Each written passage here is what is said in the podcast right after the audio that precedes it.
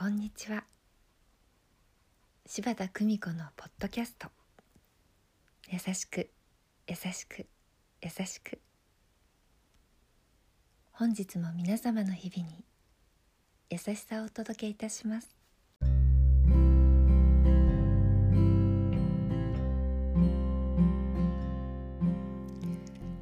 見取り師柴田久美子でございます。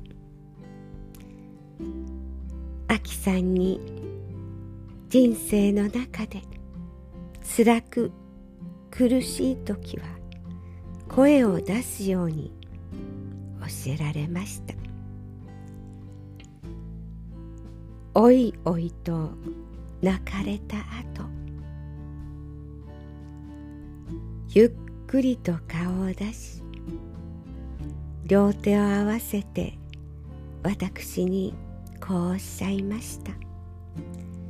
よろしくお願いします。私はその手に私の手を合わせました。こちらこそお願いいたします。覚悟を決められたあきさんはそれからあとは一度も愚痴を言うことはなく常に笑顔で合唱されました。何にでも感謝。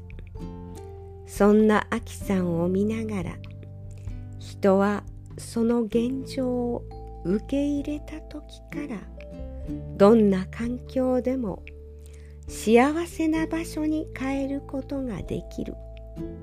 そう教えられました。あきさんには2人のお子さんがいました。一人は大阪で薬局を営む娘さん。あきさんの自慢の娘さんです。そしてもう一人島であきさんの介護に当たっていらっしゃるご長男の重太郎さん。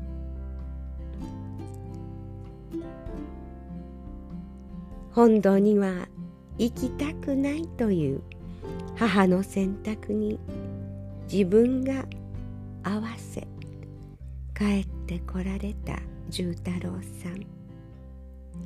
これこそが人生の最後の1%を幸せにすることと教えられました。重太郎さんの深い優しさに感銘をいたしました。日本人が失いつつある。潔さのようなものを目にした気がします。そしてこんな生き方こそが優しく優しく優しく生きること。どうぞ皆様豊かな時間をお過ごしくださいませ。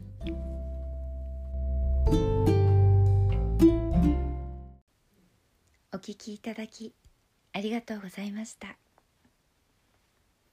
皆様の毎日が心穏やかなものでありますように。